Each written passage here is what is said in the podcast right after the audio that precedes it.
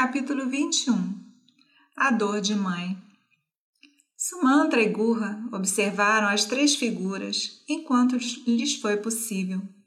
Quando eles finalmente desapareceram no horizonte, eles mergulharam em profunda tristeza e voltaram para a cidade de Gurra. Logo depois, Sumantra retornou a Ayodhya.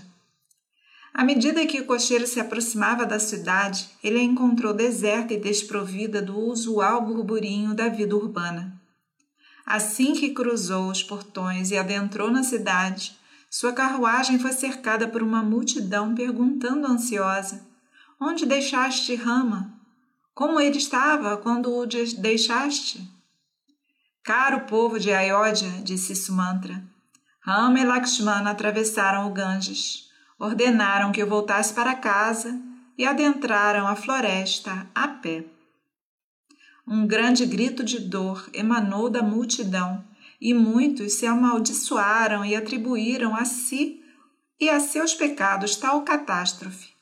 Em ambos os lados da rua, mulheres se postavam ao lado da carruagem e gritavam: Vejam o carro que partiu com os príncipes e com Sita e voltou vazio. Sumantra seguiu o caminho, cobrindo o rosto com as vestes e envergonhado de si mesmo. Ele parou a carruagem na frente do palácio de Dasarata e apeou. Na frente do palácio, uma grande multidão havia se juntado.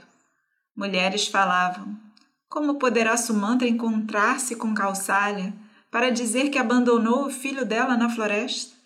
Como ela poderá sobreviver a essa notícia? Com grande tristeza e confusão, Sumantra adentrou os aposentos da rainha. Lá avistou o rei, que mais parecia morto do que vivo. Com a voz baixa, passou ao rei a mensagem de Rama, que a ouviu com o silêncio de um coração partido. Então, Kausalya, incapaz de controlar a sua ira, dirigiu-se ao rei. Aqui está o seu ministro que retornou da floresta depois de deixar lá meu filho, para que ele obedecesse o seu comando. Por que estás calado? Foi fácil e agradável conceder desejos a Caiquei. Por que estás envergonhado agora? Não sabias que isso seria o resultado de teus atos? Honraste tua palavra. Deves ficar feliz com isso. Mas quem partilhará da tristeza comigo? Eu tenho que carregá-la sozinha minha dor não será reduzida com o teu pesar.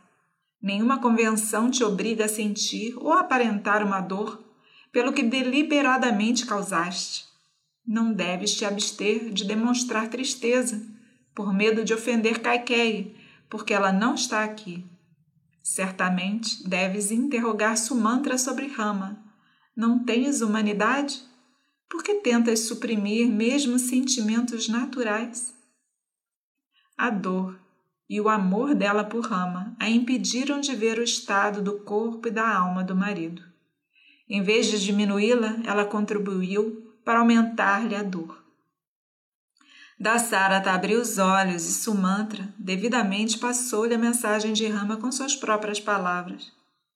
Sumantra tentou de tudo para consolar Kausalya, mas ela repetia: Leve-me para onde Rama está, a jovem Cita está lá com ele, encarando as provações da floresta, e eu não posso aguentar tamanha agonia.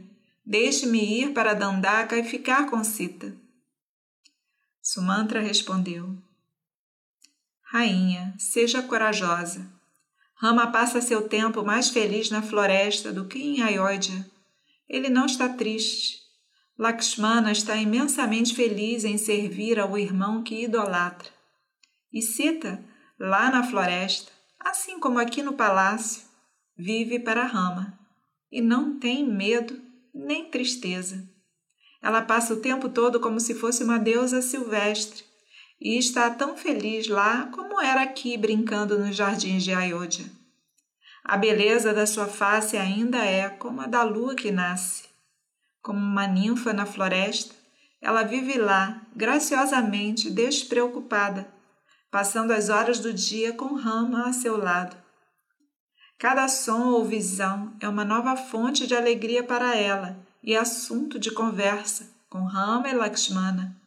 Descalça, seus pés estão vermelhos como a flor de lótus, e não precisam de adornos de rena.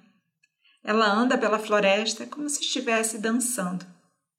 Só lhe faltam as tornozeleiras com guizos para ficar completa. Tudo que lhe digo é verdade. Não há por que ficar triste. Os três estão cumprindo sua tarefa sagrada e dando um exemplo ao mundo. Estão honrando a palavra do Rei. Por que então deveríamos ficar tristes por eles? Com tais palavras, Calçália se consolou por um tempo, mas logo ela desabaria e lamuriaria. Ai de mim, ai de mim, Rama, meu filho. Sua tristeza pareceu redobrar quando viu Sumantra voltar, tendo deixado Rama na floresta.